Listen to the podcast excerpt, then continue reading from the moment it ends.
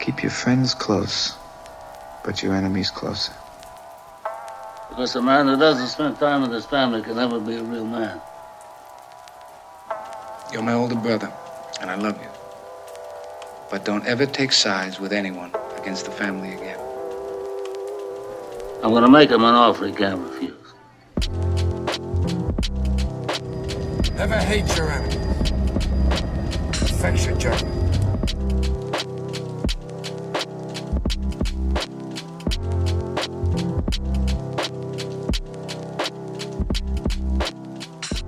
Bonjour à tous et bienvenue dans ce nouvel épisode de Saga, le podcast qui parle des films et de leur suite. Euh, je suis euh, dans cet épisode, euh, comme d'habitude, accompagné de Noah. Et ce mois-ci, on reçoit un invité qui veut se présenter, s'il veut bien. Eh ben salut tout le monde, je m'appelle euh, Yann et euh, c'est un plaisir de participer au podcast aujourd'hui. Alors dis pas, alors, dis pas tout de suite sur euh, quelle saga, de quelle saga on va parler, puisque euh, dans cet épisode on va surtout se pencher sur une saga de Francis Ford Coppola, euh, tirée d'un roman de Mario Puzo, qui s'étend de 72 à 90. Alors je parle de la sortie des films, hein, pas, pas l'histoire, parce que l'histoire elle s'étend de 1901 à 1979. Euh, donc c'est une saga de trois épisodes. Je parle bien sûr de ou du. Le parrain. Ah putain, bien joué. Il Padri. Alors déjà première grande question, c'est lequel votre préféré? Moi, je pense que mon préféré, c'est le premier. Euh, et je dois expliquer pourquoi ou c'est vraiment Ouais, une bah question ouais, ouais, c'est, ar- euh, arbitraire. C'est un peu ton podcast. Hein, je- Euh, Notre podcast. c'est par un podcast. euh, Oui, oui, on est, on est- ouais, on est Donc, sur une- entre autres le tien. C'est le premier parce que j'ai j'ai bien dû le voir trois fois, pas en entier, avant de le voir pour la première fois en entier. Ah ouais, Et euh, non, c'est et- c'est spécial. et j'avais pas encore, j'avais pas avant de me préparer pour ce podcast, j'avais pas vu les autres. Et euh, je trouve que c'est celui qui a le plus de scènes marquantes euh, et c'est celui qui m'a le plus euh, imprégné euh, des choses en tête, des images. Ouais, j'en garde, j'en garde Ah, ça- énormément de souvenirs, un peu comme co- ce qu'on disait sur Kill Bill.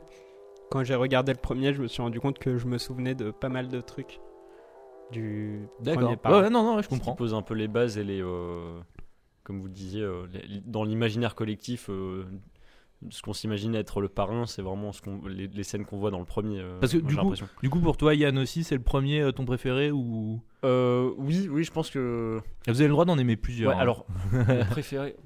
mais si, ouais, je si dirais que ouais, parce que c'est- c'est je l'ai vu peut-être deux fois ou trois fois, je sais plus, mais. mais et les autres, je les avais pas vus, non, avant, de, avant le podcast non plus. On me pose pas la question, mais moi mon préféré, euh, On veut pas c'est. savoir. mais c'est- Ok, merci. non, non, mon- Belle ambiance, euh, Yann.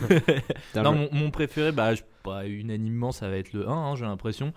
Euh, bah, comme Yann il disait, c'est celui qui pose. euh, bah, déjà, minute 1, ça pose euh, un peu euh, la base, quoi. Et, euh, et vraiment, ouais, c'est, on va en parler plus tard. donc On va pas tout dévoiler maintenant. Et pourquoi ça reste notre préféré Euh, Je propose qu'on commence par le début, donc avec le premier opus. Donc, euh, Le Parrain. Hein, sobrement, sorti en 1972 de Francis Ford Coppola, euh, donc comme je disais, tiré du livre de euh, Mario Puzo, euh, avec Al Pacino, Marlon Brando, Robert Duval et James Caan. Je ne veux pas donner le- le- les noms qui. Oui, les le chaque rôle de chacun, c'est pas. On va en parler au fur et à Oui, mesure. bah, Est-ce que quelqu'un veut parler un peu de la genèse du film? La genèse, c'est ce que tu mets dans les gâteaux. euh, je te, bah, je te déteste. et ça, c'est Bon, ça la génoise. Euh, D'accord. Alors, la genèse du film, euh, c'est le. Donc, Le Parrain, à l'origine, c'est un livre de l'auteur euh, Mario Puzo. Je quand est- quand raté. qu'il est sorti Enfin, quand est-ce qu'il est paru ce... Euh, bah, 1969, bien évidemment. euh, Ah, le 69 Il est sorti en 69. Très peu de temps avant. la- L'année du. Non. Non. Bon, ok. non, non. Non mais, non mais par contre là, bah, du coup moi je le savais pas à titre personnel parce que je prépare excellemment Ah oui. bien les émissions Euh, mais c'est étonnant c'est à dire que en, en ouais en trois ans les mecs Mm. ont pris trois ans C'est entre mais en même temps je, Moi, je croyais que c'était un, un- un classique du. euh, ouais euh, la littérature De la littérature. euh, du, enfin, du livre gangster. euh, hmm. Et que c'était pour ça qu'il avait voulu. euh, Et non, faire parce film que mais- du coup, c'est la. C'est, il me semble que je me rappelle plus du studio, c'est la Paramount Paramount ouais euh, qui, euh, qui du coup est allé voir euh, Francis Ford Coppola pour lui proposer le, le projet. Ils, ont, ils sont allés vers Coppola parce que c'était un jeune réalisateur lui, il avait besoin, il avait besoin d'argent et Mhm, tout, ouais. donc il l'a fait en partie pour ça. Ouais. Et ils, ils sont allés vers Coppola en se disant c'est un jeune réalisateur, on peut, il est un peu malléable quoi, on peut en faire un peu euh, Mm. Ce qu'on veut. Ouais, ce qui n'a pas euh, du tout été vrai par la suite. hein. voilà, mais euh, pour euh, continuer aussi sur le livre, ce qu'il y a, c'est que au début du projet, quand ils ont initié le projet, c'était un, c'était pas un livre, enfin c'est pas qu'il marchait pas, mais C'était pas Voilà, un grand quoi. succès. Quoi. voilà. Pas hyper connu. Mais c'est devenu au, au fur et à mesure, avant, euh, pendant qu'ils commençaient vraiment à tourner le projet et Ouais. tout, c'était devenu déjà un, un, un- un grand livre, enfin Un best-seller. un best-seller. D'accord, ok, Exactement, d'accord. c'est le mot que je cherchais. Et donc c'est pour ça que ça a créé euh, moult euh, tensions en plus euh, que celles qu'il y avait déjà, quoi. Alors, pour le coup, moi, j'ai trouvé une anecdote qui disait, alors est-ce qu'elle est vraie ou fausse, euh, ça, que Ser- initialement Sergio Leone avait été envisagé parce que il recherchait un Italien, parce que ce qui, le truc était que les films précédents sur la mafia italienne, ce n'est pas assez italien. Et euh, je cite Ouais. euh, la punchline de la Paramount on cherche quelqu'un qui pue les spaghettis. je vous jure, j'ai lu ça. Je vous jure. Euh. J'ai lu ça. Et donc, alors, Sergio Leone, effectivement, il aura bien fait son film sur la Ah mafia, mafia juive en l'occurrence, dans Il était une fois en Amérique, euh, Ok. qui est le dernier opus de la série des Il était une fois. Donc voilà.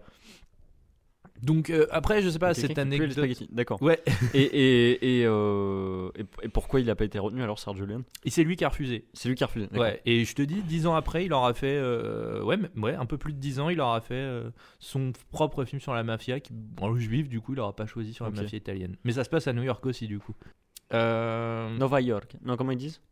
N- Ouais, je crois que c'est ça. hein. Nova York Non, ouais. Nova York. Merci.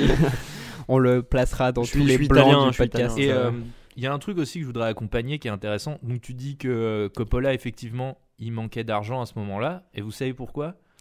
Euh, oui, parce que euh, avec George Lucas, Ouais. euh, ils ont fait, enfin George Lucas a fait un film, Son premier film. son premier film, Ouais. Qui a fait un flop euh, Ouais. monumental et Ouais. ça a séché la- toutes les caisses de euh, leur, euh, je me rappelle plus le nom de Leur boîte de prod, je sais leur pas. boîte de Alors, prod. le film, c'était. C'est Zotrop euh, quelque chose. Ah, ça, j'ai pas l'info. Par contre, le film, et il est assez connu maintenant. C'est devenu euh, un film assez connu. C'est THX 1138. Donc, euh, c'est le premier film On de dirait un nom médicament. Quoi. Ouais, j'avoue. Et euh, c'est le premier film de George Lucas qui a fait un, un beat de vraiment de ouf. D'accord. Et, euh, et du coup, et ma- alors anecdote encore plus marrante, c'est Lucas une fois qu'il a fait perdre de l'argent à Coppola qui lui dit ouais ouais vas-y fais le film euh, le parrain, vas-y fais-le Oui. parce que euh, On en a besoin. parce euh, que là on est dans la merde. Ah, parce Euh, qu'il avait une famille à, sa- comment dire, à, soutenir. euh, Oui, En euh, plus, la famille on y reviendra mais c'est euh, Ouais, un thème ça- ça va être un central, grand, euh, euh, ça va être le, grand le- thème, ouais. Le grand thème de ce podcast. Pour euh, juste donner information, le nom du, du coup du studio euh, qui- qu'il fonde avec euh, George Lucas, enfin George Lucas et, et Coppola, c'est euh, American Zoetrope, aussi appelé Zoetrope Studios. D'accord, ok. Zoetrope Studios. Donc, D'accord. effe- euh, je sais plus qui avait sous-entendu qu'effectivement ça allait être difficile après, c'est toi Yann. Parce que tu as dit euh, que effectivement finalement Coppola s'est pas laissé faire, c'est ce que tu disais. C'est exactement ce que oui. moi je disais. Ah, j'ai cru que c'était Yann. Et, euh, on est deux. hein. tu nous Il confonds. y a deux personnes.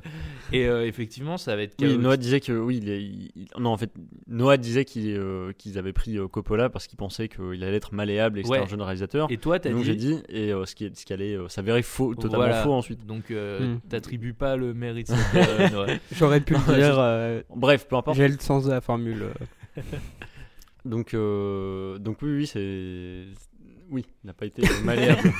non mais moi je voudrais savoir en quoi ça a été chaotique parce que moi j'ai toute une liste de choses qui se sont pas bien passées pendant le tournage.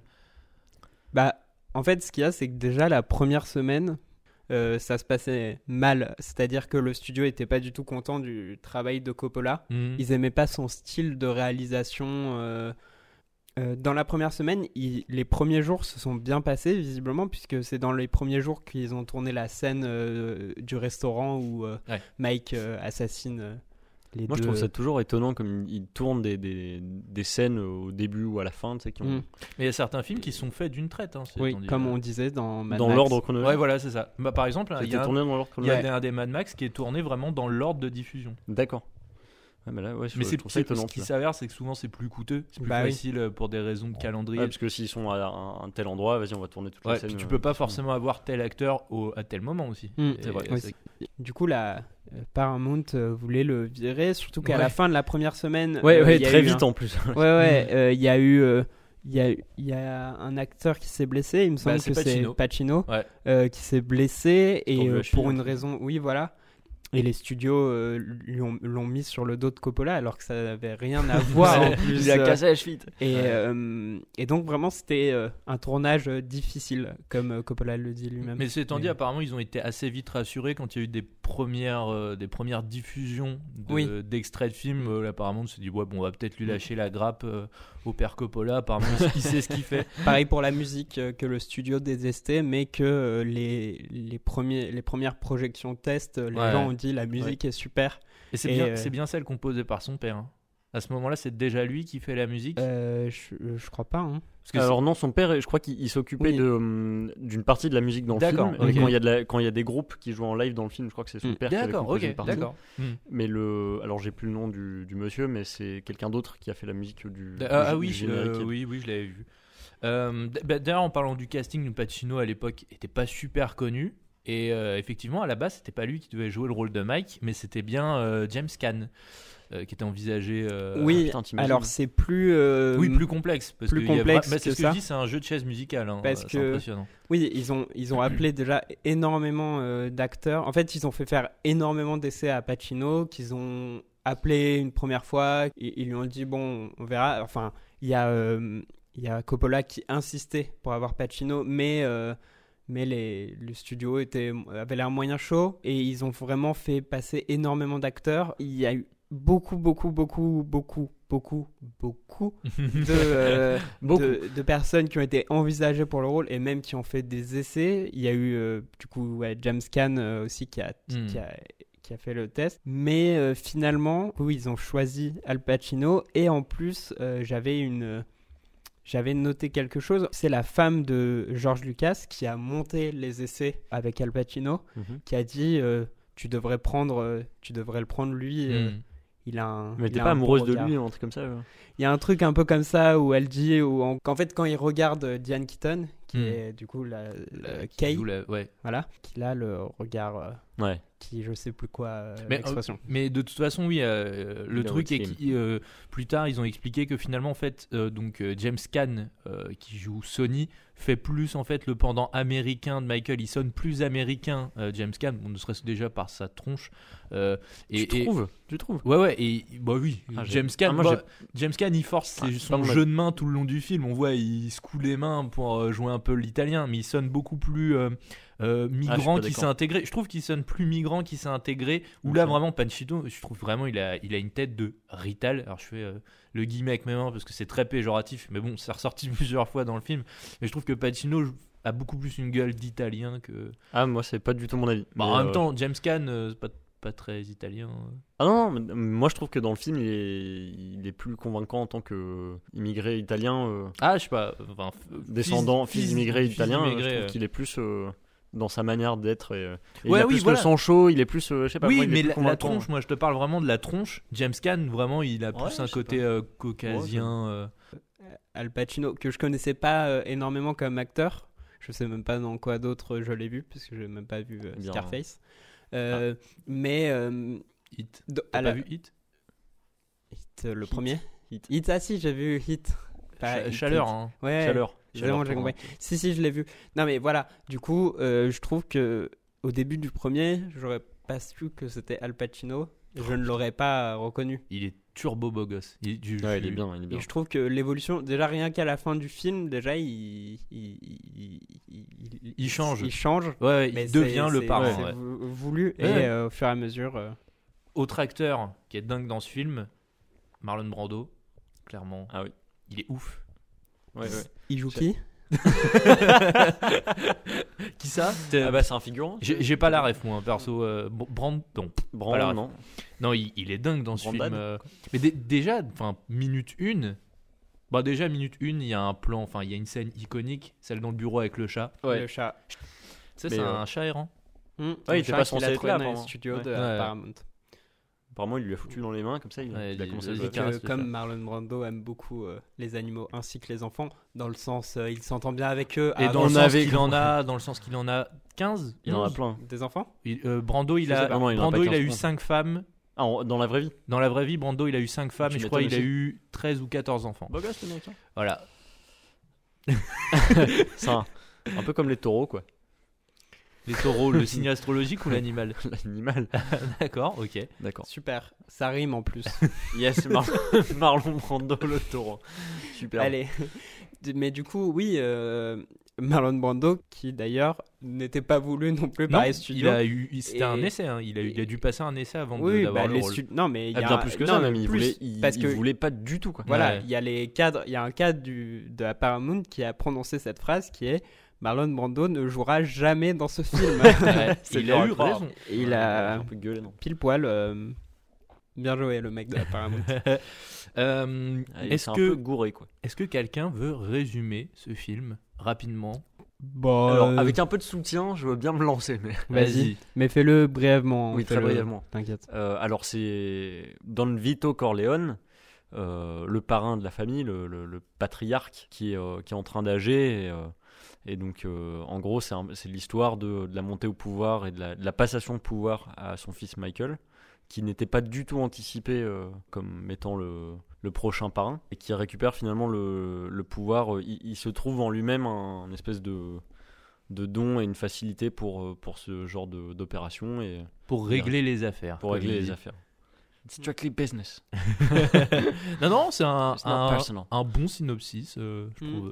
Et donc c'est voilà la passation de pouvoir et, un, et, et lui qui finalement prend le, prend le pouvoir de la famille et, et qui assoit la, la, la famille Corleone comme euh, la plus puissante quoi finalement. Mm.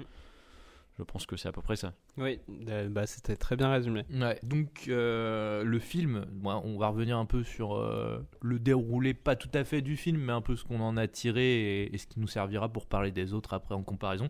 Euh, bah, déjà, le film, il s'ouvre euh, sur la scène du bureau. Mm. Euh, J'ai trouvé que c'était le bureau des plaintes d'ailleurs, puisque t'as 36 personnes qui viennent.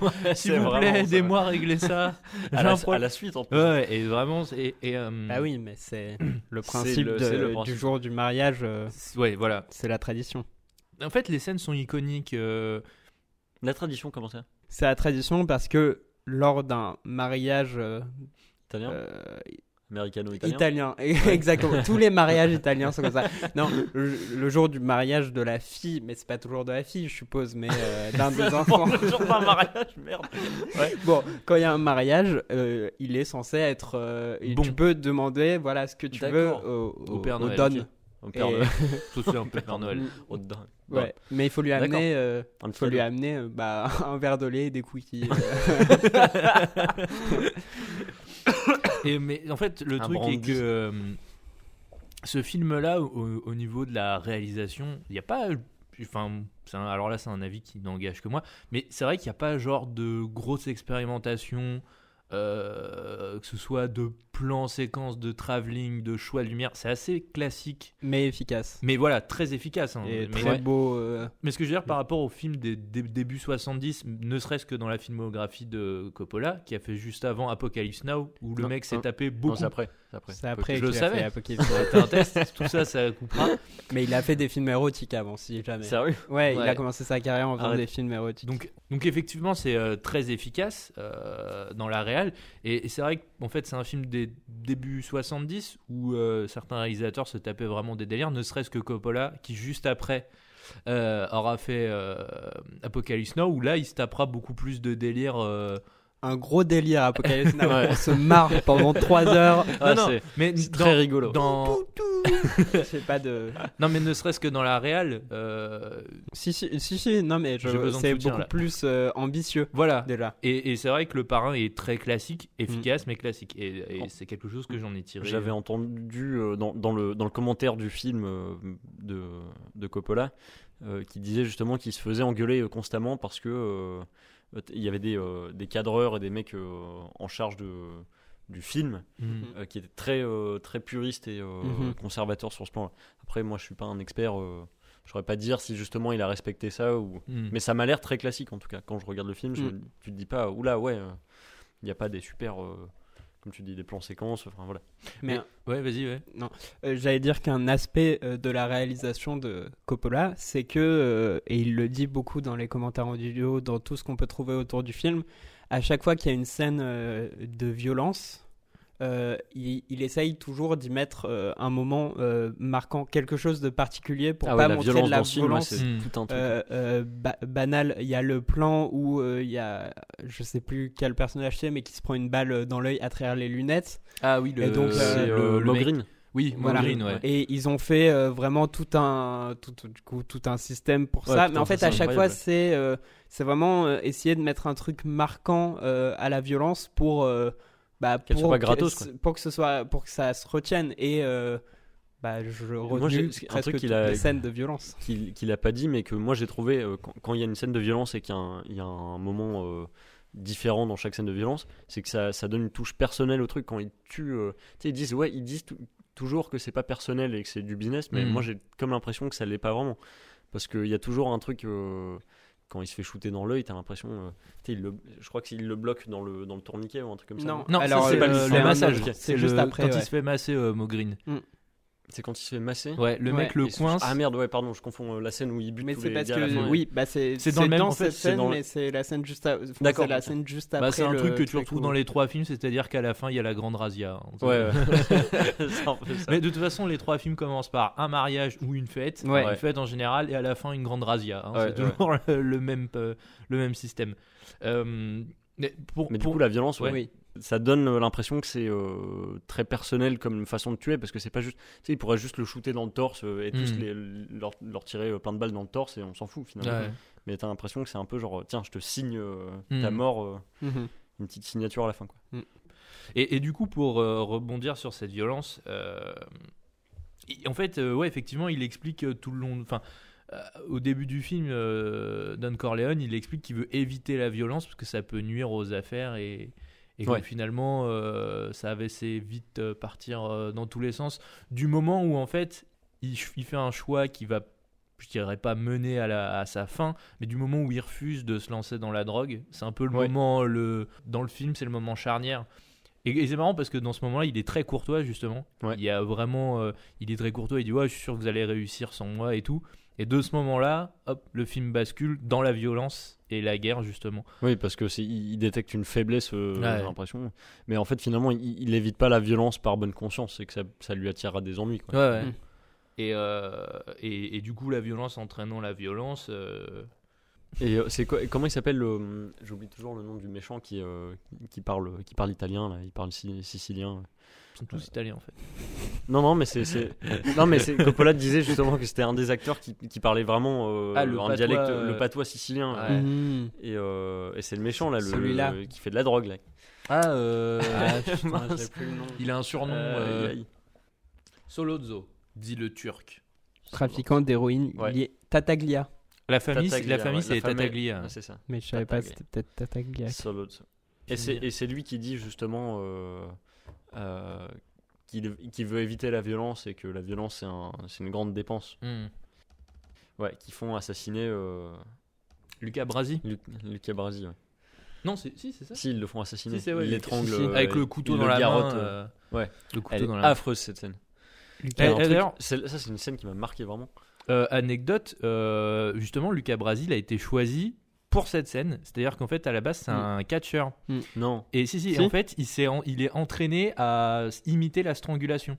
Eh ben. Et c'est pour ça qu'il devient tout violet et tout. Et en fait, il le. Non, non, mais c'est un maquillage qu'ils l'ont Non, mis, je c'est un crois. maquillage. Je crois que c'est un Non. maquillage qu'ils l'ont mis. Non, non, Ben, bah, en plus, c'est un maquillage. Oui, mais il- donc en plus il y a un maquillage, mais ils se sont rendus compte qu'il n'était pas assez efficace et en fait lui s'est servi d'une technique qui fait qu'il arrive à faire monter son sang dans la tête Eh ben. Et qu'il arrive à devenir tout violet. Parce qu'ils ont fait- oui le maquillage là, vois, effectivement. il, il tremble et tout, il est genre. ouais, ouais, et en fait bah, parce que le mec à la base est catcheur et que s'était entraîné à faire le spectacle. Le mec savait faire le spectacle. Putain. et, euh, et effectivement oui vous parlez du maquillage mais en fait les essais étaient pas assez convaincants. Et lui euh, fait beaucoup dans dans le réalisme de la scène il devient violet. euh, ouais les yeux rouges hein, Qui explosent, ouais.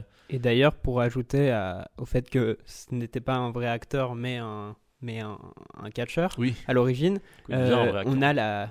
Oui, oui. Non, mais y a pas, on va pas discuter de qu'est-ce qu'un vrai acteur. On chipote. juste. Euh, dans une des premières scènes du film, il vient euh, voir le Don, mais pour, euh, pour lui le remercier, euh, tout ça. Et en fait, mariage. on le voit, euh, on le voit au début, euh, on le voit au début répéter et tout. Et Mm. en fait, ce qui s'est passé en réalité, c'est que pendant sa scène face à Marlon Brando, il était hyper impressionné. Ok. Marlon Brando, donc Ouais. il, il bégayait vraiment et il n'arrivait pas à, à dire son texte. Et euh, Coppola a trouvé ça euh, très bien. Il a trouvé que ça retransmettait vraiment quelque chose euh, dans le film. Et du coup, il a choisi de rajouter une scène qui, du coup, est avant dans le film, mais qui a été euh, après, où, il, où il répète son texte euh, et on voit qu'il est euh, hyper stressé. Ouais. De, Mais ça fait tout son sens, ouais, parce que s'il avait juste bégayé, je pense, devant, ça aurait été un peu bien. C'est ça. Mais, Mais euh, mais cette scène est presque comique, en fait. Il, allait, il répète son texte. Ouais, Ouais, dehors. il finit euh, même pas son texte et il le coupe, tu sais. Mm. Euh, autre scène de violence, bah, peut-être une des plus iconiques, la, la tête de cheval dans, dans le Ah ouais. Ah. Mais ça, je me suis dit, c'est un service rapide. C'est-à-dire que le mec, la veille, refuse le deal. le lendemain, le mec, il Ah, retrouve la pas tête. de- hein. En plus, j'aime bien, c'est qu'il dit, ouais, ce cheval coûte 600 000 dollars. Ouais, et, donc, j'ai pris des notes pendant le film. Je me suis dit, eh, bah, mon pote, t'es pas au bout de tes peines avec ton Mm. poney, là. Mais ça succède la fameuse euh, citation euh, I'll make him an offer he cannot refuse. Ouais, voilà, exactement. Mm, C'est ensuite. Et, et cette- d'ailleurs, cette citation-là, euh, elle te sert à te faire comprendre que Michael, ça y est, c'est devenu euh, le parrain, puisqu'il va la sortir un peu plus tard dans le film. Alors, il n'est pas encore tout à Ah fait oui, à oui, 100% le parrain, mais du moment où il commence plus ou moins à récupérer le business, il sort cette réplique. Il l'a dit à Euh, qui? Oh, bah alors là, je m'en souviens plus. euh, Faudrait que je reprenne toutes mes notes, mais. Ouais, c'est vrai qu'il la sort plus Mais tard. le- un moment charnière de, dans, dans la- l'ascension de Michael, euh, c'est ça. D'ailleurs, l'ascension de Michael, euh, s'il y avait un point noir que je devais reprocher au film, c'est ça en fait. Je trouve qu'elle est pas très claire en fait. On comprend pas trop euh, Pourquoi lui et comment. Pourquoi lui et pas Fredo? Non, Parce que moi je peux te le dire pourquoi lui et pas Fredo. hein. mais d'ailleurs Fredo. Euh, Mais Fredo, on lui a pas fait confiance, c'est pour ça. Non mais Fredo, euh, a- le- bon, tu- ils l'introduisent un peu au début du film, mais vraiment je trouve que le meilleur moment où il est introduit dans le film, c'est quand son père se fait tirer dessus et que lui fait tomber son gun par terre. C'est vraiment la meilleure scène, je pense. Vraiment, je me suis, vraiment, je me suis dit bon bah c'est bon, j'ai compris qui était Fredo. On voit tout de suite euh, la genèse du personnage et euh, mais est. ouais, non, mais c'est Mais- mais- efficace. Hein. Ouais, et ce personnage-là, d'ailleurs, le personnage du boulet dans la famille de mafieux, ça va devenir un, un archétype. On, on en reviendra à la fin du film sur euh, tout ce que le parrain a apporté à la culture, euh, à la pop culture. Mais euh, le personnage de Fredo, vraiment, c'est devenu l'archétype du, du vilain petit canard de la famille de Mm. mafieux. Par exemple, il y a un épisode de Brooklyn Nine-Nine où euh, les flics se servent d'un Fredo. Il je crois qu'il l'appelle comme ça d'ailleurs. Il l'appelle pas. C'est possible. Il l'appelle- C'est un Fredo. Je crois qu'il l'appelle le Fredo parce qu'en fait ils s'en servent pour rentrer, pour s'infiltrer dans la mafia quoi. Alors ils disent peut-être que c'est un frérot. C'est là où fais- la traduction a pas été bonne. Mais, euh, mais ouais, donc euh, le moment où euh, Corleone se fait tirer dessus et que Fredo le regarde, il dit Ah merde, dommage. Euh, Ouais, et- il bourde, il bourde assez, euh, assez fort quand même.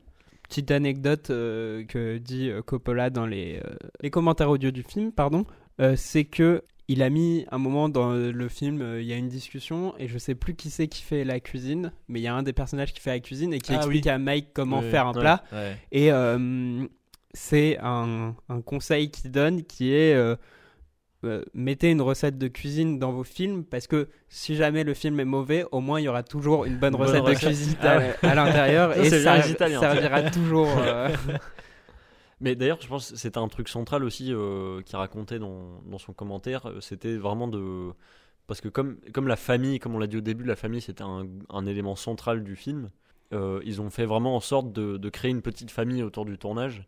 Et la, ils faisaient faire euh, de la bouffe italienne euh, Ouais. par les cuistots et ils se mettaient autour de la table et genre ils discutaient comme ça pour euh, créer cette ambiance de famille italienne qu'on retrouve dans le film. Non, mais ils le faisaient vraiment à côté. Pour... C'est une obsession pour Coppola. Le mec fait tourner la moitié de sa famille dans Mm. tous les films. euh, Ouais, ça c'est un gros point ça dont Ouais. il faut parler. Que... Bah oui, déjà dans le premier, on a euh, Il y a sa sœur, sa sœur Connie, qui joue Connie, ouais. Ouais. Euh, on a euh, Sa fille. qui est du coup vraiment sa sœur a- en vraie vie. Du coup, sa Ouais. fille qui joue la, qui joue le fils de de Connie, du coup, puisque c'est l'enfant qui se fait baptiser. Ouais, c'est ça. Ouais. Le bébé Ouais. qui se le nouveau Ouais, qui baptiser, c'est le fils de Connie, ouais. Et qui Sofia Coppola qu'on ouais. retrouvera dans le Dans, dans le 2. tro- euh, Dans le 2. trois. Et dans le 2 aussi. Oui, dans le deux. Euh, ouais, le- Oui, petit- l'arrivée en bateau, à un moment, t'as une fille et c'est une figurante. Tu sais, quand euh, euh, Vi- Vito arrive en bateau pour la première fois aux États-Unis, T'as un, Ouais. un plan en Oui, quand travelling quand tu vois. Ouais, et à un moment, t'as une gamine à côté de lui, c'est euh, Sofia Coppola. Mais non, Si, si, elle est dans les trois films. putain, trop marrant. Ouais, elle est dans les trois Dis films. donc, elle, elle voyage dans le temps là. Ouais, Et oui, le 3, du coup, elle a une place euh, centrale quand même. ouais. Elle a été nommée pour un Razzie Award euh, pour sa prestation dans le film en tout cas. Moi c'est ce que je peux dire. Ra- Ra- Radio Award. C'est les je connais. Awards, c'est les, euh, c'est le le pire euh, d'Hollywood. Mais après c'est souvent très Ah ouais. subjectif. Et là, Sofia Coppola, elle a été nommée pour euh, deux prix de euh, deux Razzie Awards qui sont pire nouvelle star et pire second rôle féminin. Putain, ils sont durs. Hein. Après, Moi, je je trouvais qu'elle- était convaincante. Après, que j'ai dit qu'elle était jolie. Hein. J'ai pas dit qu'elle jouait bien. Moi, j'ai trouvé Oui. qu'elle jouait, elle jouait plutôt bien. Mais on, mais elle est pas là euh, pour être jolie. Elle est là pour bien jouer, ok? Elle est là pour être jolie aussi. hein. C'est un peu le but, c'est qu'elle séduit le, quand même le, le beau gosse euh, Bah, Vincent. Ou- Oui, et en même temps, euh, par exemple, si on prend le personnage de la sœur euh, du coup de Mike, la fille du parrain, Ouais. Connie. Connie, ouais, faudrait que je prenne son nom à un moment, de Connie. euh, au début. Coppola, Coppola voulait pas que ce soit euh, du coup sa sœur qui joue le rôle parce qu'il lui disait. Mais c'est en fait, elle est censée être, euh, elle est censée être moche, Ouais. euh, la fille du parrain, Hmm. euh, parce que c'est censé montrer que c'est parce que son père a énormément d'influence qu'elle peut sortir avec, qu'elle peut se trouver un homme qui est beau et Mm, euh, Ouais, ouais, voilà, ouais. mais que elle n'est pas censée être très Elle est jolie. trop, elle est trop Mm. Et il, il disait, mais ma sœur, tu es très jolie. Et voilà. Et au final, comme il se faisait de l'autre côté, il se faisait poignarder par le studio Hmm. parce qu'ils étaient contents de rien. Il a dit bon, ok, ça Elle fera l'affaire. Et Ouais. finalement, fi- finalement, elle, elle fait Mm. très bien son rôle. Bah, elle est jolie du coup. Donc, Oui, elle est jolie. Euh, L'encartade. Ça, ça se dit comme ça, hein, une encartade. Non, Cartade. Je Ouais. pas ce mot. De Michael en Italie. Ah oui. Bah, c'est. euh, ce moment-là, il est génial. C'est mon moment préféré du film, je crois. Non, vraiment. Alors, j'ai- Ouais, Non. ouais. Non, je de là à dire que c'est mon premier, mais j'adore, j'adore euh, vraiment toute cette partie. Déjà, il y a un changement de rythme. Euh, C'est important parce qu'il revient aux, sources et c'est là qu'il se trouve un peu la force pour, euh, hmm, pour être le parrain. Je pense que s'il n'était pas retourné là-bas, il l'avait pas. ouais. Parce que Vito, il, Il y a un truc initiatique. Il y a un truc où tu as besoin d'avoir été là-bas pour pouvoir être euh, le parrain, j'ai l'impression. Parce que tous les autres fils, ils ont, ils ont pas été du coup. Les Ah, autres- je sais pas, les ouais. Les ouais. autres fils. euh, Ah oui, il y a peut-être, hein, effectivement. C'est vrai que j'aurais pas pensé à ça. euh, Ouais, il y a un petit truc euh, initiatique euh, dans le fait de voyager. euh, à sur la terre, rencontrer les anciens et les, Ouais. les boss de là-bas, quoi. Ce qu'on peut noter aussi, c'est qu'au début, le studio voulait transposer donc le scénario euh, adapté du livre dans les années euh, 70, donc euh, la période à peu près à laquelle a été tourné le film, hmm. mais que, euh, mais que en fait non, Et, et- mais que Coppola et tout préféraient vraiment garder cet aspect authentique euh, parce qu'en plus ça parlait, ça venait de la période, euh, ça venait du coup dans une période après-guerre et Mm. tout, et que c'était vraiment important. euh, enfin, Ah oui, puisque ça revient plusieurs fois le fait que Michael est un héros de guerre. ouais. C'est ressorti plusieurs fois dans le film. Mm. Euh, bah, surtout que quand il arrive en, en costume militaire pendant le mariage, Ouais. plutôt clair. Beau gosse. Mais euh, Il est extrêmement beau, est-ce qu'on l'a déjà dit? Ouais. mais je, pas des. je crois que toute la partie où on dit que les femmes sont belles, en fait, vont être coupées de l'épisode. Et il y aura que des. euh, Ah putain, Al Pacino est trop beau. Pardon, ça c'était pas. Noah, dans sa tête, il fait déjà qu'est-ce que je vais couper Il a déjà tout coupé en fait. C'est exactement ça. Toutes les interventions. Je euh, n'enregistre plus depuis 20 Lié au minutes. sexe, euh, Ouais. ça part. On parle même pas de ça en plus. Bah ouais. Mm. On est plutôt. euh, Dommage. on est propre. Oui, aussi, euh, on, on peut revenir énormément en arrière parce que j'ai oublié de le dire, mais j'avais noté que dans leur choix de Coppola pour réaliser le film, c'est un jeune réalisateur, euh, c'est la débrouille quoi. Mm. Genre, il fera un film pour pas Pour trop 5 cher. millions de dollars. Bah, de base, il y avait 2,5 millions prévus à- par la Paramount, et au final, le film a coûté même euh, Ça fait pas beaucoup, 6 quand même, hein. millions. Ah, euh, 6 millions, d'accord. Euh, C'est c'est une estimation, mais c'est ce qu'il dit à peu près dans les, dans les commentaires audio aussi, Coppola, que c'est à peu près euh, 6 millions de dollars. Et donc, tout cumulé, euh, ça a rapporté 200. Ouais, J'allais demander. De quoi? J'allais te demander. euh, Tout, tout cumulé à la fin, vraiment, ça a rapporté 200. 45 millions. Ouais. Ouais, Oh, millions. Ouais. Ouais. Donc en général, quand tu te dis, ah ben non, on a mis, euh, on a mis 6 millions, ça rapporte 245, qu'est-ce qu'on fait? Eh ben, on fait un deuxième film. Eh oui, oui. Oui. Mais du coup, il devait. Putain, mais c'est vraiment. euh, c'est dingue quand tu te rends compte que les gens font pas confiance euh, quand il y a un studio. Un studio ou n'importe quoi d'autre qui fait pas confiance à une personne qui, dit, euh, qui a du mal à lâcher un peu de, un peu de fric, Ouais. tu vois, et qui finalement rase. euh, Je crois qu'ils voulaient en faire qu'un seul. Qui ça? Le studio ou Euh, Coppola. Je crois qu'il était chaud pour faire. Ah oui, euh, le deuxième, il voulait pas le réaliser de base. Il avait, je crois que c'est, je sais plus quel réalisateur il avait conseillé au studio. Je crois que c'était, non, mais je vais dire des bêtises. Euh, mais il me semble que c'était genre Scorsese ou quoi. Mais Mhm. j'en suis vraiment pas sûr. Euh, Ce qui aurait été marrant à voir, hein, année. Ouais, mais euh, Scorsese a refusé. Enfin, la personne en question a refusé. Et du coup, il a dit Bon, euh, je pose mes conditions, mais ok, je viens faire votre deuxième film. Donc effectivement, un deuxième film, cette fois-ci sorti en 78, toujours réalisé par Coppola, avec Al Pacino, euh, Diane Keaton et Robert De Niro euh, dans les rôles titres. Exactement. Robert De Niro, d'ailleurs, qui avait passé euh, le test Ouais. pour euh, Sony. Mais euh, ils lui ont dit euh, qu'il était trop. euh, trop. euh, je sais plus quoi. Je- Parce que Non, il était pas tubulaire, justement.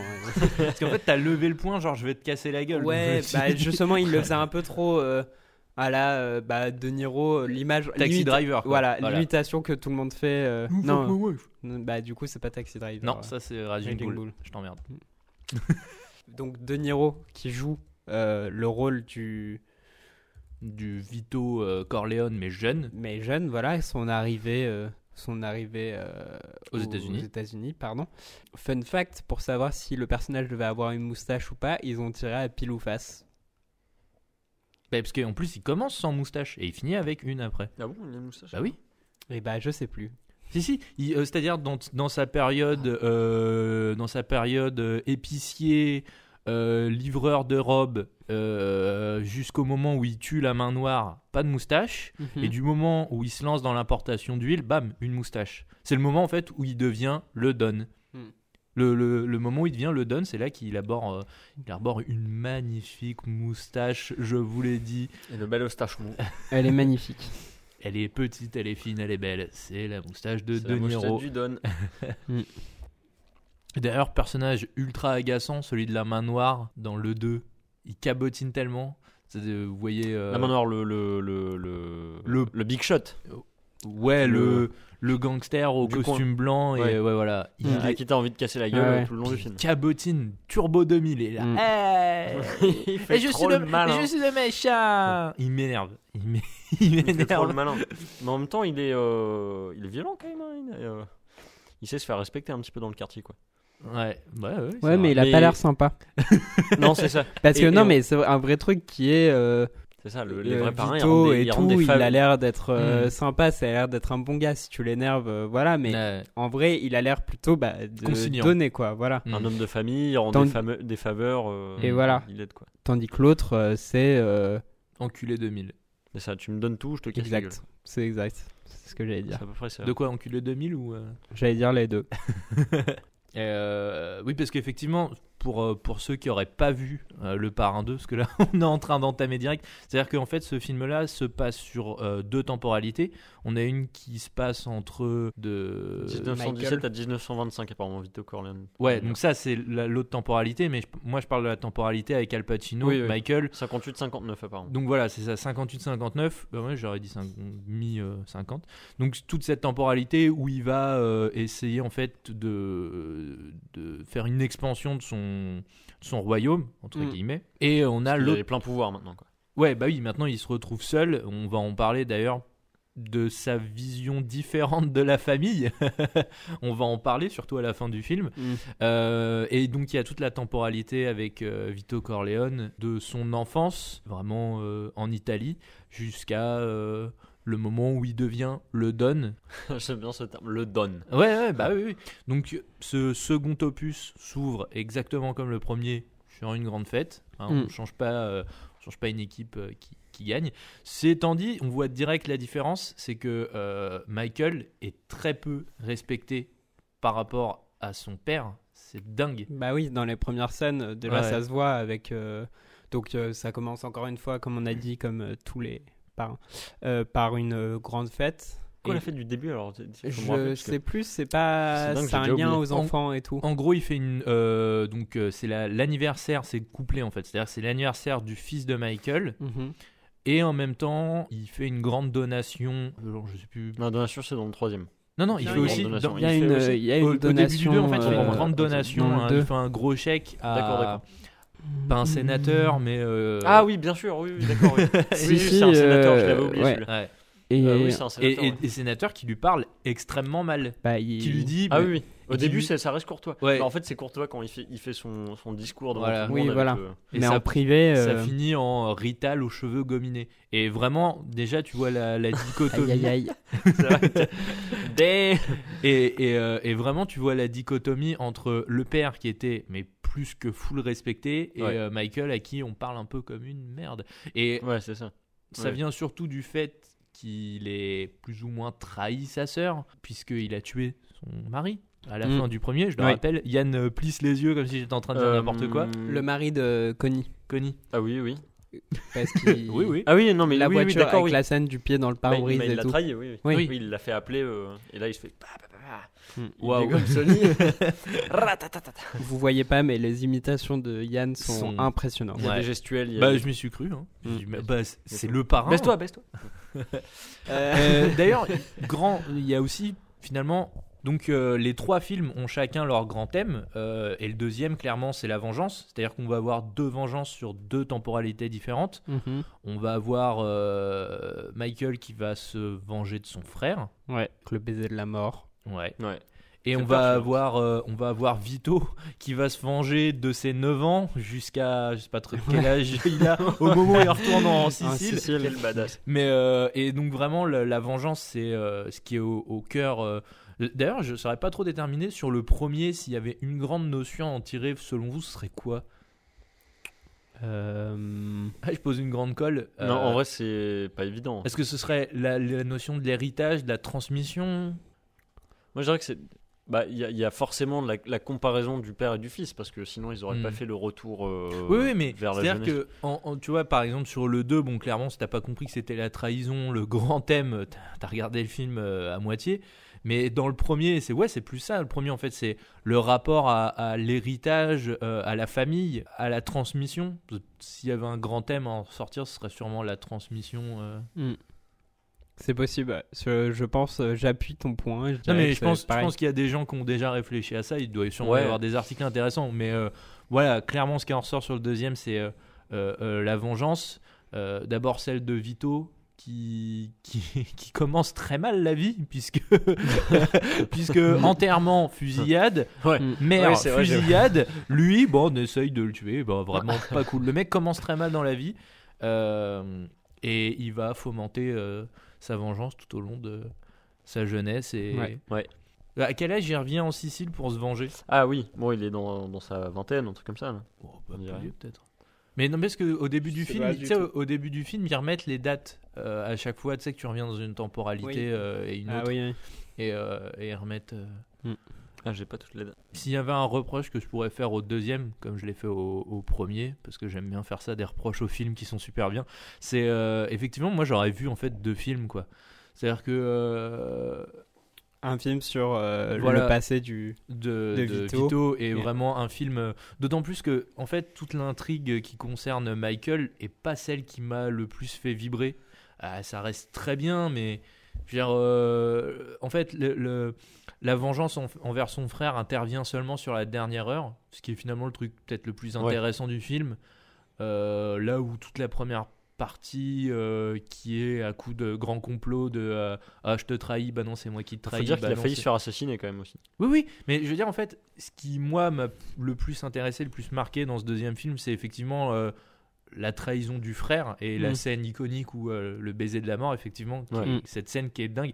D'ailleurs, je me souvenais l'avoir vue. Tu il y vois a la rage dans ses yeux. Quoi. Ouais, ouais, ouais, elle est, elle est dingue cette scène. Et je me souvenais l'avoir vue, bah, à part, hein, sans avoir vu le film, j'avais dû la voir peut-être sur Instagram ou quoi que ce soit. Et quand elle est arrivée dans le film, vraiment, je l'avais pas vue arriver. J'ai dit, oh putain, ah oui, c'est cette scène-là. Et vraiment, je, elle est dingue. je la connaissais pas cette scène. Et elle, elle est vraiment cool. Et en fait, je crois que c'est toute la partie sur Michael. Elle aurait dû commencer limite là. Moi, ça me suffisait. euh. Par contre, toute la partie sur Vito, elle est, elle est super bien. Et Ouais. en fait, c'est un peu ça que, donc, comme je disais, je reprochais au premier film. C'est qu'il y a vraiment cet aspect didactique dans la montée en puissance de Vito qu'il n'y a pas dans la première, Ouais. dans le premier film avec Michael. Michael, c'est beaucoup moins didactique. C'est-à-dire Oui, qu'il arrive, il veut pas prendre la place, bam, d'un coup, il est projeté. Dans Mais un sens, presque trop, ça aurait été presque trop expliqué, trop, euh, dire scolaire. euh, Ouais. Non, mais dont- dans un sens, c'est cohérent que c'est aussi ça qui est intéressant, c'est le fait que, soit, que Michael soit propulsé, tu vois. Mm. Qu'il arrive là d'un coup. C'est ça qui rend la chose intéressante dans le Ouais, premier. parce que Vito, c'est celui qui a construit la famille, donc c'est Ouais. c'est un peu logique qu'on voit euh, le Mais- tout mais- début et la manière dont il l'a fait. Quoi. Mais du coup, fina- finalement, en fait, les deux, en fait, j'aime bien le premier, mais j'aime aussi, je trouve qu'il est indissociable du 2 parce que dans le 2, il y a toute cette, voilà, c'est ce que je disais, cet aspect didactique de comment tu montes un empire. C'est quelque chose qui est génial à voir euh, dans tous les films de mafia ou, ou je pense même, euh, par exemple, le Loup de Wall Street, tout l'aspect comment tu grimpes les échelons, tu sais, comment tu te construis. Ouais. C'est le côté biopic un peu, en fait, qui me fait kiffer et que t'avais pas dans le premier et que t'as dans le deuxième avec Ouais. euh, Vito. C'est intéressant, je trouve, dans, dans le parrain. Enfin, ce qui est très différent de d'autres films de gangsters, c'est que tu vois pas les activités illicites en fait. Ouais, oui, oui. Tu, tu sais qu'il y a un business, mais Mhm. euh, t'entends t'entends casino, t'entends euh, Mm. T'entends drogue, t'entends, mais tu vois jamais de tripot. le tripot. Ouais, le tripot. C'est quoi le tripot C'est euh, une salle de jeu un peu crade, Ah, qui est oui, pas vraiment officielle, un, tripot, quoi. ouais. Et c'est ça, mais C'est pas vois- un truc que tu mets sur toi quand t'as froid. Moi, je fais pas du la même tripot, chose. ouais. tu vois jamais le L'activité Le- de le gangster. côté quoi. sale, en fait. Ouais. Tu vois Mais- jamais, c'est toujours lissé. euh, bon, à part les meurtres euh, sanglants, mais euh, Mais ça, en fait, c'est un truc qui est euh, très propre, en fait, aux grands gangsters. C'est-à-dire que, euh, on va parler un peu d'Al Capone. Le mec ne voulait jamais, en sa présence, qu'on dise euh, gangster ou des choses comme ça. Lui se considérait comme un, sur la fin de sa vie, il s'est considéré comme un banquier. Pour lui, il était, c'était pas un gangster. businessmen, quoi. Et, et pareil, euh, Escobar voulait devenir un homme politique. Il Ouais. refusait, il a fini par refuser en fait son rôle de, de gangster. Et t'as un peu ça dans, dans, le, dans le troisième épisode, on en parlera un peu après, où euh, Michael essaye de en fait se laver de son Ouais. passé. Bien sûr. Ouais. Et en fait, finalement, ce que tu dis, c'est intéressant. Le fait de ne pas voir les activités illicites, ça montre en fait cette idée de vouloir se détacher de sa condition de gangster pour devenir euh, quelqu'un de propre, euh, entre guillemets, quoi. Oui, oui. Et puis dans, dans le premier, son père est déjà âgé, donc on, on voit pas. euh, on voit que c'est c'est la fin d'une ère en fait finalement. Hmm. Parce que après, bon, le, le père, on sait pas exactement ce qu'il a fait comme euh, activité illicite, mais Mais d'ailleurs, euh, on revient très rapidement sur le premier, la scène du jardin, euh, quand, euh, elle est géniale cette. quand il parle avec Génial. son père, euh, Michael, elle, est, elle est dingue aussi. euh. Ah, je pensais au jardin la mort de. Je pensais la mort de. Oui, aussi, oui, elle est. elle est incroyable cette scène. avec Marlon Brando qui tire des grimaces, mon pote. Légendaire. Elles sont légendaires. Vraiment excellent. Et du coup, dans ce deuxième film, euh, voilà, vraiment le- toute la partie euh, euh, grand complot, je pars à Cuba, faire ci, faire ça, elle est. Il, il place des pions là. Il- Ouais, Ouais. c'est. Mm. En fait, je l'aime. C'est un peu confus quand même, j'ai l'impression. Enfin, Oui. moi, j'en Oui, suis ressorti confus. Ouais, ouais. euh, Je suis assez Et, et d'accord. c'est- et d'a- d'ailleurs, c'est pour ça qu'en fait, la, la partie, toute la partie vengeance envers son frère, elle est beaucoup plus, je dirais pas méta, mais elle est beaucoup plus, en fait, euh, profonde. C'est-à-dire que il vient voir son frère à la fin quand il fait, il lui pardonne et que finalement il finit par le tuer, euh, Ouais, enfin, parce ordonner, il ordonne son meurtre. Ouais. Ouais. Vraiment, il, il avait dit quoi pas avant que ma mère meure, donc Ouais. euh, une fois qu'il est à l'enterrement, Mhm. ensuite c'est bon, on peut l'enterrer quoi. Mais vraiment, toute cette partie-là, je la trouve extraordinaire et, euh, et en fait, elle aurait mérité un film à elle toute seule. Et la partie sur euh, Vito. euh, Bah vas-y alors, si t'es si mal. Alors, moi, j'ai- moi j'ai besoin d'une piqûre de rappel. euh, en, en premier, euh, c'est à la fin du premier, non, il va voir Mo Green. euh, Oui. Et euh, pardon, on parle de le frère. euh, Freddy Fredo. Fredo. Fredo, ouais. Ouais, Fredo qui va voir Mo Green et qui essaie de faire un deal sans Michael. Et donc déjà Michael lui tire les oreilles. Hmm. Et, et pourquoi dans le. J'ai oublié, hein. Euh, et pourquoi dans le deuxième il veut vraiment l'enterrer? Il, le retra... il, il refait une saloperie ou Bah, c'est. c'est. euh, Qu'est-ce qu'il Alors, qu'en lui, fait- il refait quoi Fredo quand même? Parce que, bon, dans le premier, il, il veut, il fait un peu le malin, il veut Pas prendre un les vrai frérot, euh, Fredo. C'est D'ailleurs, c'est pour ça qu'on dit pas frérot, le Fred- euh, Fredo, le Fredo frérot. le frérot, ouais. Ça on dit pas. Euh, C'est-à-dire qu'en fait, Fredo se monte en cheville avec euh, Eyman Ross Ah oui. euh, pour euh, fomenter finalement euh, un complot contre son frère. Alors, le truc est que Fredo était pas au courant qu'ils allaient essayer de le tuer, Hmm, bien sûr. Mais mais il s'est fait manipuler comme un Voilà, et en gros, il s'est fait manipuler, ils se sont servis. Parce qu'en fait, euh, le personnage de Fredo, bon, dans le film, c'est un vrai bolos. c'est le moins qu'on puisse dire. Mais dans le deuxième, en fait, il, il prend malgré lui une importance, c'est-à-dire qu'il il, il y a déjà, il, il parle de toute cette partie où euh, quand ils sont à Cuba, il parle de toute cette partie où il dit euh, ouais, maman m'a toujours dit que euh, j'étais, euh, j'ai été trouvé dans les poubelles ou je sais pas quoi là. Hmm. Il y, a, il y a toute cette partie où en fait on comprend, où lui comprend qu'en fait ça a toujours été plus ou moins le vilain petit canard Et, et en fait, il prend conscience de sa condition dans la famille. En fait, vraiment, voilà, c'est. Il aurait pu avoir un film sur la relation entre ces deux frères. C'était génial parce que. il comprend voilà sa position dans la famille que ça a toujours été un peu plus ou moins le boulet il dit ouais je suis ton grand frère mais t'as toujours considéré que j'étais ton petit frère Et c'est peut-être le grand frère de Sony euh, aussi, euh, on sait pas trop en fait. Mais... Quoi ah non c'est sûr c'est le grand frère Fredo, de- grand c'est frère de le tous. grand frère. Ouais, D'accord. oui c'est le premier Ah oui, ouais. d'accord, donc encore pire. Parce qu'en plus là, il a perdu, il a perdu Sony et, en et du coup, euh, Ouais, c'est il- aussi Michael qui vient au pouvoir et donc Ouais. il, est complètement En fait- mis à la- de côté quoi. Et le truc, euh, c'est que il y a toute cette partie où Fredo, euh, il- déjà, il prend conscience que c'est une merde entre guillemets, et euh, c'est de là qu'il décide plus ou moins de trahir son frère, quoi. Mhm. Ouais, il veut de l'importance, il veut Ouais. être vu et reconnu. Voilà, c'est ça. Et en fait, c'est vraiment cette relation, je trouve qu'elle est dingue et elle est super bien exploitée dans dans ce deuxième film. Ouais. Et c'est dur euh, le, le- le- psychologiquement le fait qu'ils doivent le- l'exterminer quoi, parce que y a- Ouais. tu peux pas, euh, tu peux pas laisser passer un truc comme ça. quoi. Mais d'ailleurs, la scène, la scène du meurtre dans le bateau, elle est dingue. C'est-à-dire qu'il fait sa prière pour euh, trouver le plus gros poisson. Ouais. Et bam, il se prend, euh, il se prend une balle. Mais on le voit se faire euh, canner ou pas? On le voit de très loin. C'est-à-dire qu'en fait, tu as Michael qui est euh, à la baie vitrée de sa maison. T'as son frère qui est au milieu du lac sur euh, le bateau. Et t'as le Mhm. tueur qui est juste derrière. Et on, en- on voit son frère qui fait sa prière habituelle pour essayer de trouver un gros poisson. Il l'explique au fils de Michael. Il dit Ouais, euh, tu sais ce que c'est mon secret pour trouver un gros poisson Je fais toujours une prière avant. Cette scène, elle est ouf parce que Michael regarde le bateau au loin. ça à la fin, c'est pas possible. Putain, dingue, à croire que j'ai pas vu le film. Et en fait, t'as Michael qui est au loin sur la, qui regarde par la baie vitrée. Et cette scène, elle est folle. Et d'ailleurs, elle revient en, rappel dans Au le début, 3. ouais, dans le troisième. Euh, parce qu'il se rappelle. hante a- quoi. bah, su- surtout quand il fait l'absolution. euh, ouais. quand il fait l'absolution auprès du, Ouais. du, prêtre, grand euh, prêtre euh, Sicile. Pour, euh, pour demander pardon d'avoir tué son frère. Et justement, c'est ce qu'on parlait, c'est euh, la dichotomie aussi entre la relation qu'a la famille, mm, Avec la Michael, religion. qu'a- bah, surtout que Michael a avec sa famille, Ah oui, ou là euh, Vito avait avec euh, la famille. quoi. bah lui il est divorcé déjà alors. euh, Ouais, bah, divorcé, est-ce qu'ils étaient... oui, ils étaient Je mar- ils étaient mariés avec sa deuxième femme Euh, Je pense, ouais. euh, il me semble, ouais. D'accord. Bah, Je sais pas oui, pourquoi, avaient- mais ça me dit un truc. Forcément, s'ils ont eu des gosses, je pense qu'ils étaient mariés. Euh, Oui, vu- oui, vu le- c'est- la, oui, la- c'est vrai, ouais, la ouais. tradition de la famille, à mon avis. Pour le deuxième film, est-ce que vous avez euh, d'autres choses à, à dire partout, dessus. Bah, il, s'était- bah, il se termine sur, euh, il se termine sur la mort de Fredo. Il se termine film, ouais. le dernier le dernier plan. Non, attends, peut-être pas. Je sais plus si le dernier plan c'est le plan où qui avance sur euh, Michael qui Oui. est seul sur dans son jardin. ouais. D'accord. Et le plan euh, et le la scène qui est censée se dérouler euh, c'est dans le 3 la scène où ils sont autour d'une euh, d'une table qui est censée se dérouler avant les Non, événements non, c'est dans du le 2. 1. C'est à la fin dans du le 2. 2. D'accord. Scène Voilà. qui est vachement importante pour comprendre aussi la relation entre les frères. Ouais. Euh, on comprend que, euh, en fait, oui, voilà, c'est Michael a toujours été perçu comme euh, l'enfant prodige.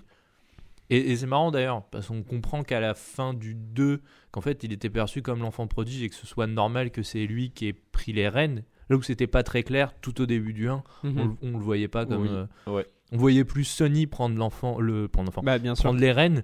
Et en fait, finalement, c'est tout à la fin du 2 qu'on voit cette scène où clairement on voit que Sony avait compris que son frère était le. Pas l'un, je crois dit l'intello un truc dans le genre, mais que c'était l'enfant prodige, quoi. Mais Oui. cette scène, elle est intéressante d'ailleurs qu'elle intervienne seulement. euh, Attends, à la scène où ils, deux. sont, où ils mangent tous ensemble et qu'il y a euh, Don Corleone qui arrive à la porte. Ouais, c'est ça, ouais. Ouais. Ah non, D'ailleurs, mais il s'énerve parce que. euh, Ouais, la même anecdote. Parce qu'il parce qu'il dit qu'il veut aller à, à l'armée en fait. Ouais, c'est ça, mais en fait, en gros, ils, ils veulent le protéger parce qu'ils savent tous que c'est l'enfant prodige. Ouais, ils disent euh, quel, euh, quel talent gâché quoi. Ouais, voilà. C'est ça. Et en fait, ce qui est marrant, c'est qu'au début du 1, quand il revient de la guerre, on a moins cette impression d'enfant prodige, en fait. C'est marrant. Ouais, c'est un peu le. le Si, un peu qu'est-ce qu'il fait quoi. Oui, en fait- euh, En fait, ouais. c'est toujours l'enfant prodige, mais c'est pas celui qu'on verrait reprendre les rênes du truc, ce qui arrive finalement. Mais tu sais, au début, ils disent, ouais, bah, lui, ça a toujours été. euh, Puis d'ailleurs, on comprend aussi que c'est le préféré de Vito Corleone. Ouais. Quand, il, quand il grandit euh, très vite, euh, tu sais, quand, il est- quand il est encore enfant, quand ils sont. Donc, toute la, la, la partie sur. euh, Ouais, l'empire de Vito Corleone ouais. qui se monte avec euh, De Niro, on comprend que il a de l'affection Mm. pour euh, ce fils-là. Bah, il le dit très clairement Ouais. euh, quand il le tient dans ses bras il, euh, à la il fin. dit quoi? Il dit I love you Michael? Il, il le tient dans ses Ouais, bras. il dit sais un il dit truc parce comme que- ça. alors ouais, donc il y a deux Daddy puristes, il y a deux puristes qui ont vu le film en VO Et il y a un gros blaireau qui a vu le film en VF. Je dirais Hein, pas qui. Yann le blaireau. C'est une blague, on parle évidemment d'Axel. Yes, c'est moi. Eh ouais.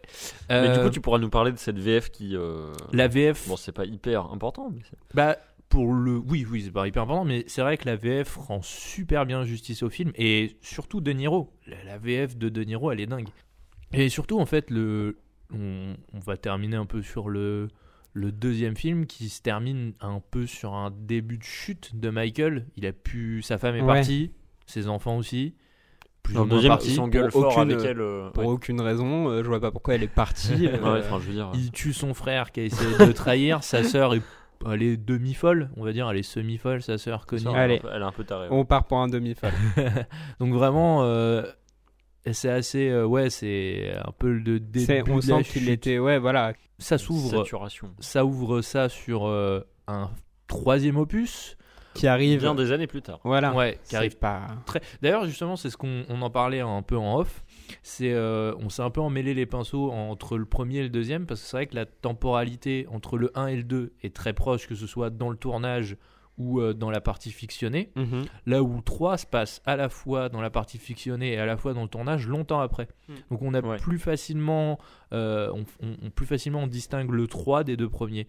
Et c'est vrai que les deux en fait fonctionnent presque comme un bloc unitaire quoi. Euh, quasiment. Mm. Oui. Donc euh, le troisième film euh, est le dernier, euh, sorti en 90 de Francis Ford Coppola avec Al Pacino, Faye, euh, non pas Faye Dunaway, pardon, je confonds, euh, Diane Keaton.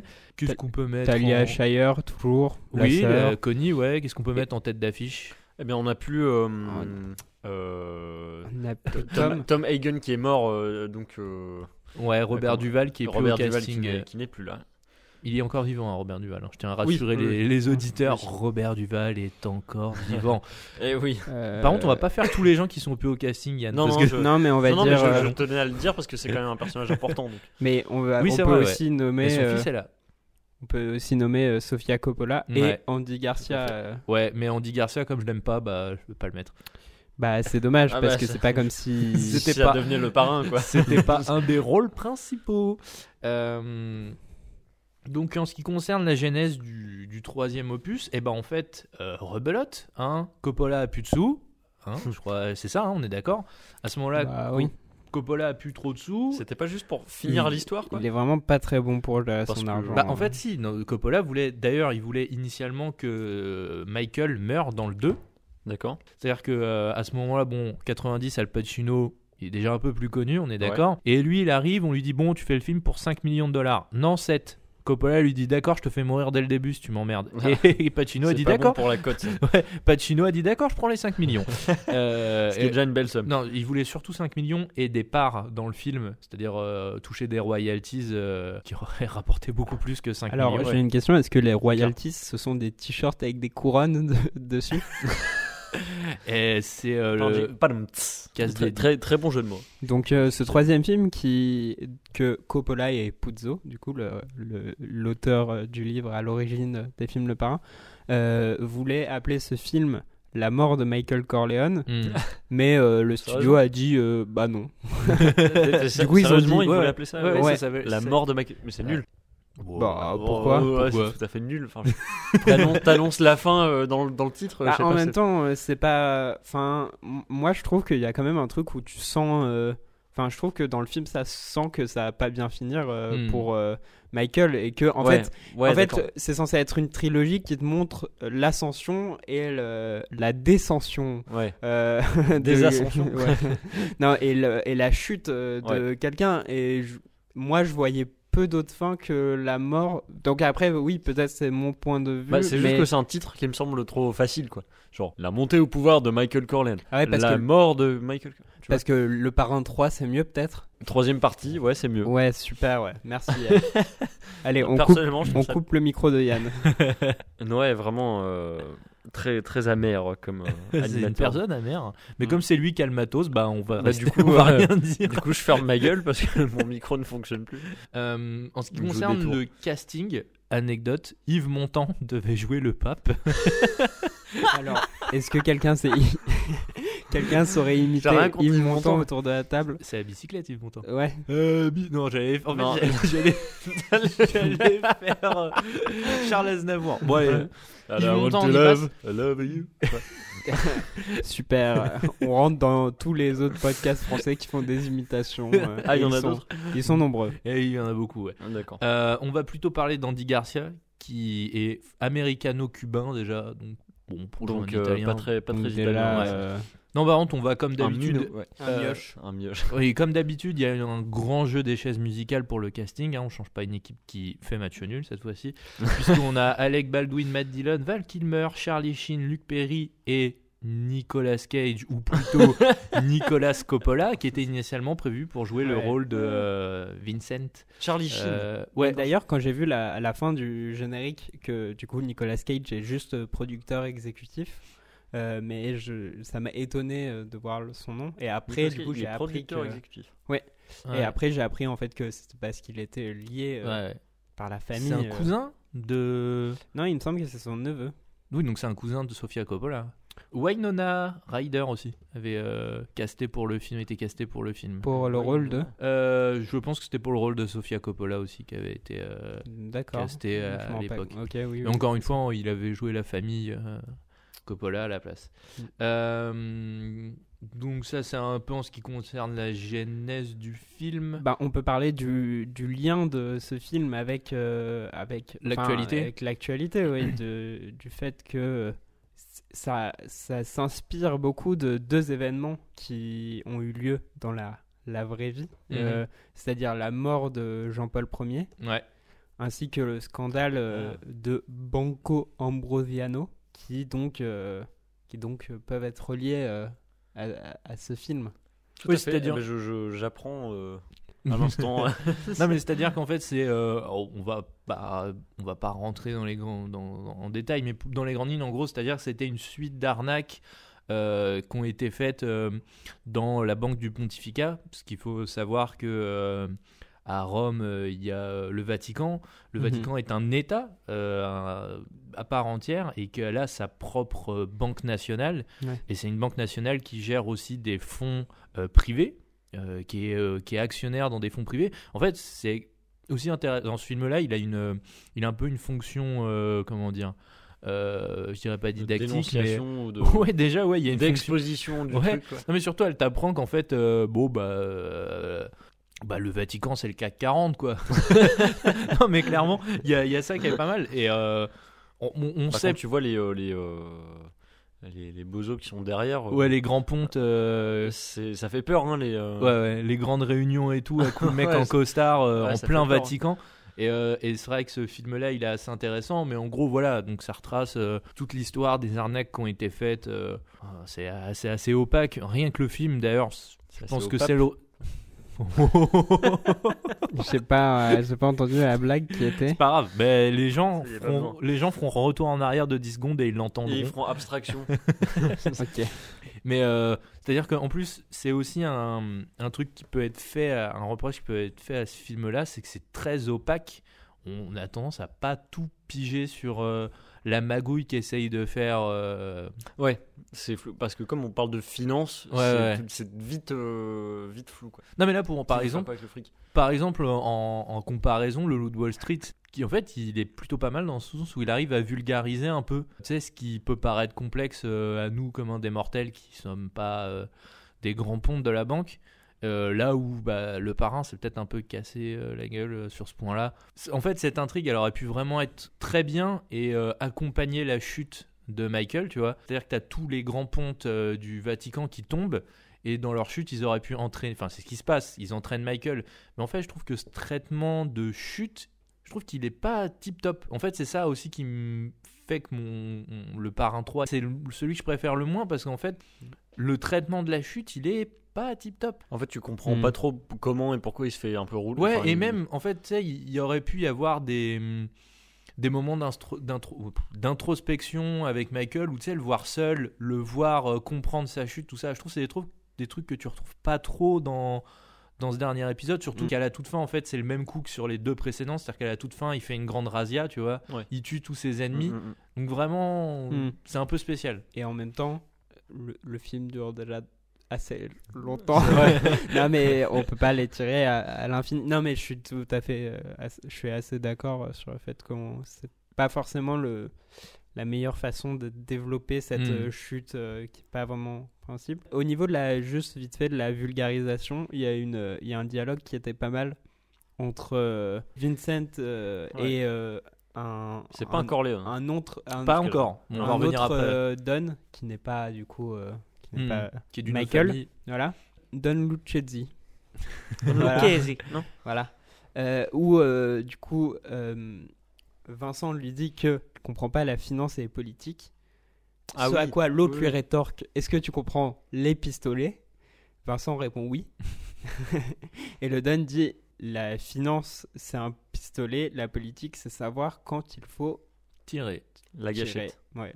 Ouais, il faut Appuyer sur la gâchette. Tirer la gâchette. Ah, on a bien foiré cette. Tirer la cette gâchette. gâchette. On- Oui, je me souviens de ce dialogue foiré. Yes. Très bien. Non. Don Lucchesi, c'est un, c'est un des masterminds euh, euh, du Vatican aussi, non? Où il les donne. euh, Non, non, il non les- il a des liens avec le Vatican. Après, il est. Euh, non, lui, il les donne d'une autre famille euh, qui est restée en Italie, je crois. C'est ça hein? Mais non, je crois qu'il a des liens plus, avec euh, euh. le Vatican parce qu'il a des rencontres avec, euh, avec un des euh, pontifes et, euh, Ah oui, ouais, ouais.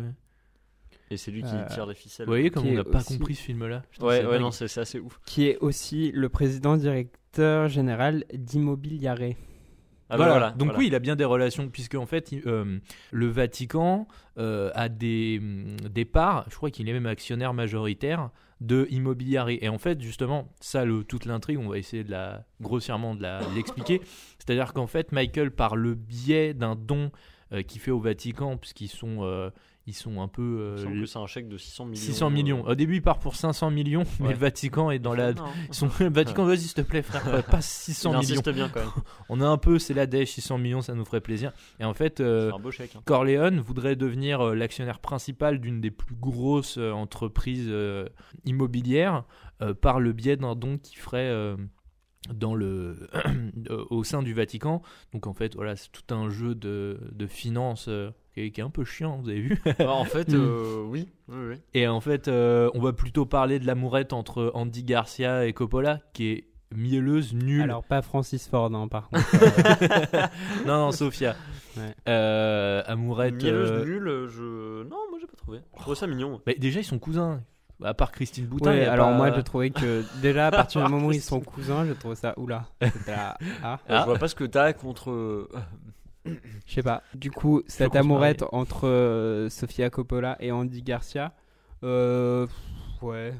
Moi, Bah, j'ai, moi j'ai trouvé ça plutôt mignon et euh, par contre c'est la, la différence d'âge que j'ai du mal à, à accepter en Ce fait. qui est un critère un peu bizarre, d'autant qu'en fait, à la base, ils sont quand même cousins. Moi, c'est ça qui me gêne.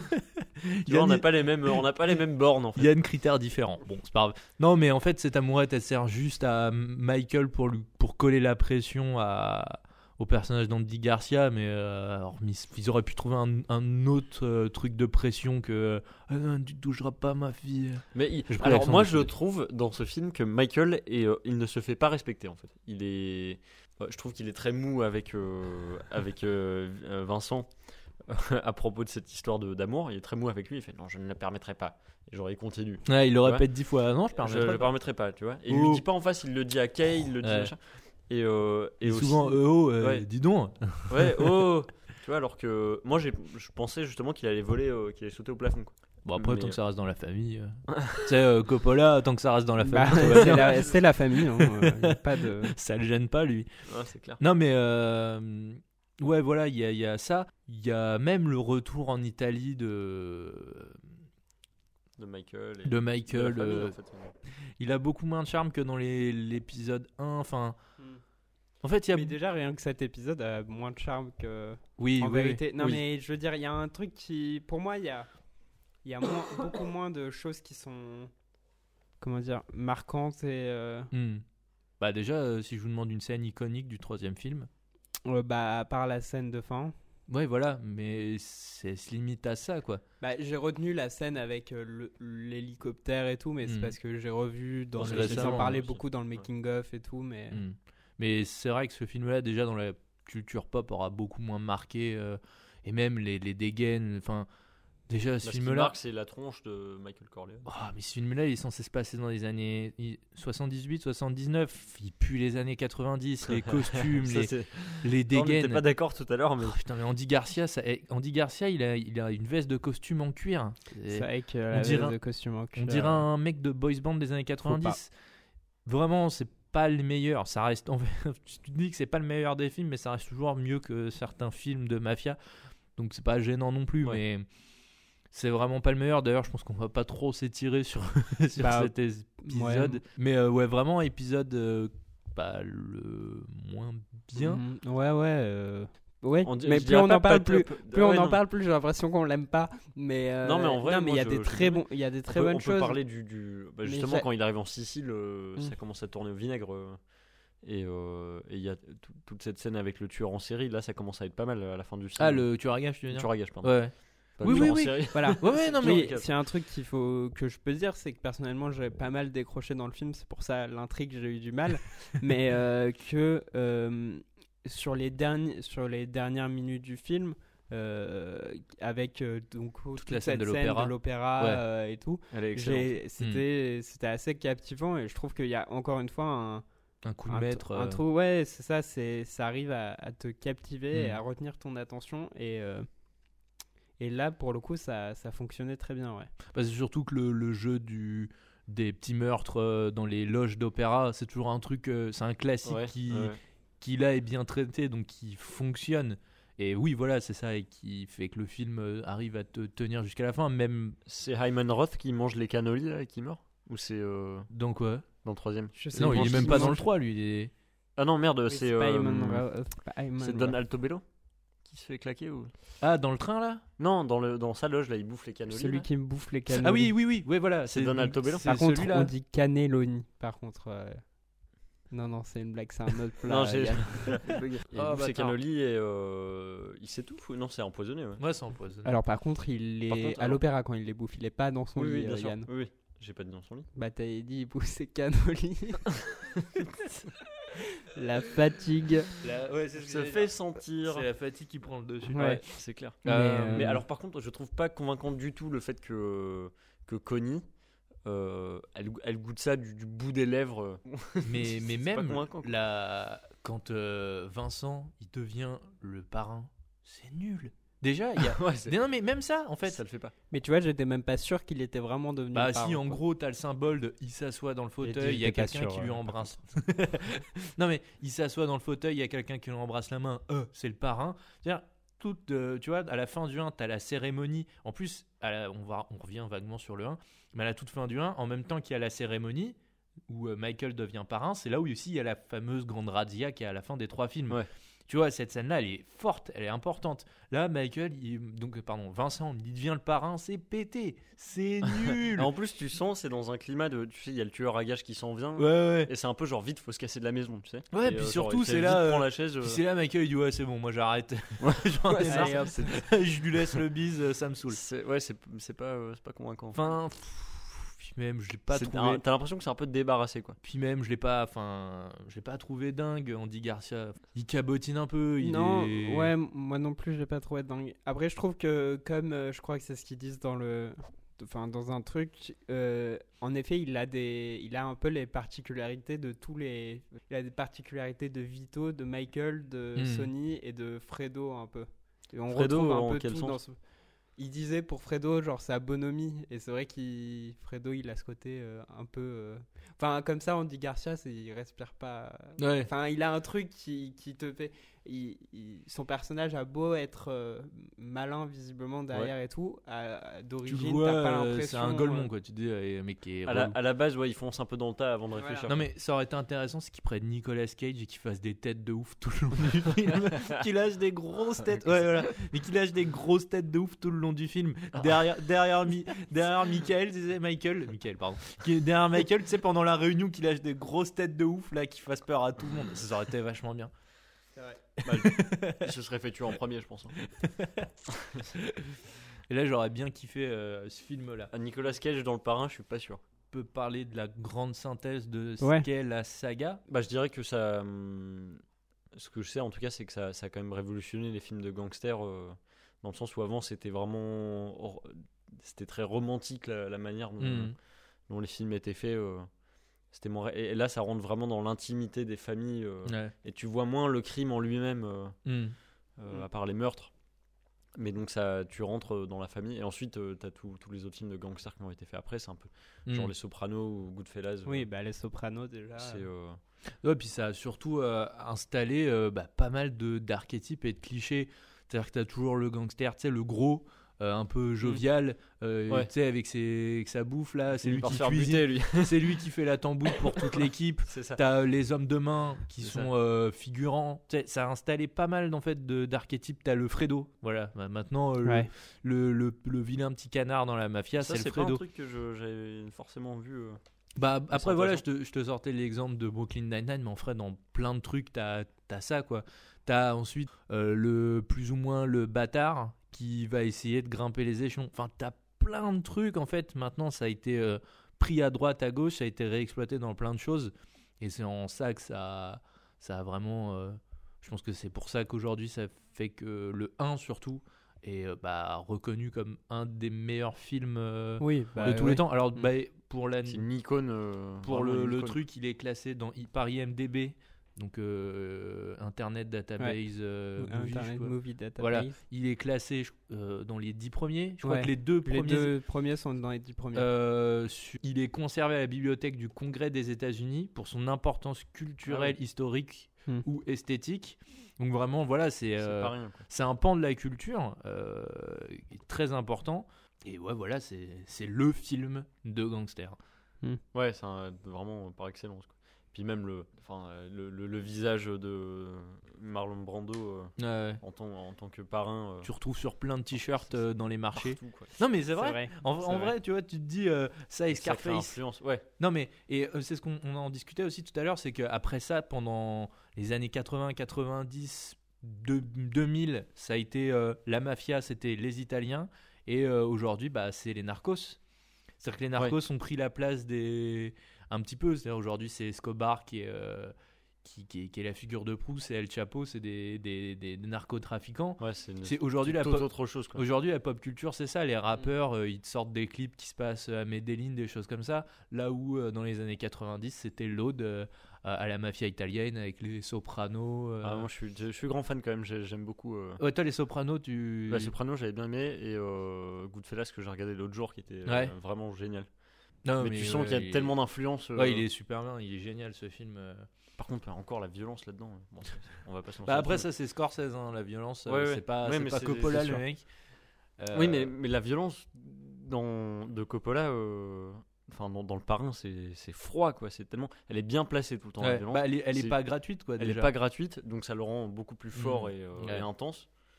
Et, euh, et c'est très graphique quoi. C'est hyper réaliste euh, la manière dont c'est fait.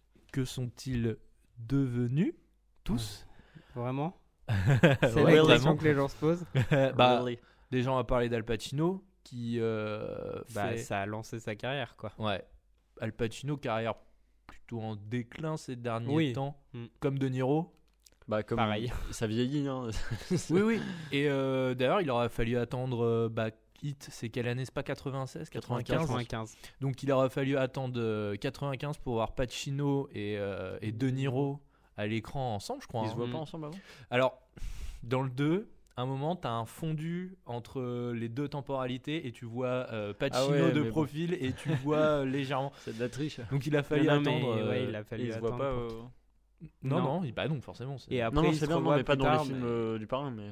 Non, non, mais ils se revoient plus tard euh, et après. il- donc, C'est dans Hit, euh, voilà, il aura et fallu plus attendre. tard, ils se revoient euh, dans un autre film et j'ai pas retenu ce que c'était parce que c'était pas marquant euh, comme film. Euh, James Caan, pareil, carrière, euh, la série Las Vegas. Et bah voilà. Ah, moi, je connais, je connais pas. j'ai pas vu Robert Duval, carrière plus, un peu plus cool, je trouve. Euh, ouais. Euh, des films un peu plus sympas. euh, Mais lui, par contre, avait commencé. Il jouait déjà dans le parrain en étant déjà euh, bien installé à Hollywood. Oui, il me semble. ouais. Euh, Marlon Brando, pareil, hein, carrière euh, qui finit euh, plutôt en demi-teinte, puisqu'il finit dans. Apocalypse Now. euh, ah, Non, il non, finit- il finit, il il finit finit pas là. pas Non, non, le- non, il finit pas. il joue ensuite, après, il- ouais, mais il finit euh, obèse, 147 Ouais, ouais. kilos sur un lit à regarder des épisodes de Laurel. Hardy. euh, Il a fini, ouais. Il a fini obèse, 147 kilos, allongé dans le lit, regardait des épisodes de Laurel Hardy. Il est mort comme ça, euh, Marlon Brando. Vous savez, c'est le meilleur. Qui- son âme, hein, mais C'est le meilleur qui est de. Que sont-ils devenus de tous les, les épisodes je sais Bon, celui- il a été malade. Celui de l'épisode précédent sur Kill Bill était pas mal aussi, hein, je te rappelle. Euh, Coppola. euh, bah, Coppola. Le- Ouais, pardon. Et Bah, il a pas fait trop non de mais films, en euh, plus d'avoir hein. en plus d'avoir fait des bons films quand même. Oui, oui, bien sûr. Non, en non, plus- En plus d'avoir Ah, mais- fait Il a pas fait d'autres. euh, Enfin, il Bah, il a fait Apocalypse Now, Now. mais ensuite il a fait d'autres euh, grands films. euh, Euh, non, la plupart de ses autres films sont un peu plus, sont moins euh, sont- Bankable. Voilà, mais après euh, toujours euh, en régional, il a fait des, quand même des très bons films. Il a fait Dracula notamment. ouais. Ouais, mais beaucoup de soucis d'argent. euh, Ouais, non, mais oui. Beaucoup d'échecs. D'ailleurs, euh, qui- Coppola, qui, euh, pour des soucis d'argent, a dû réaliser un, un court métrage avec Michael Jackson pour euh, Disneyland. euh, Ouais. ouais. Un court métrage pour Disneyland. Avec Michael, Michael Jackson. Bah, pour euh, un court métrage promotionnel, quoi. Et c'est, il a dû réaliser ça pour euh. Sofia Coppola, Ouais. Aussi. Non, par contre, pour le coup, qu'on peut, qu'on peut citer parce que, quand même.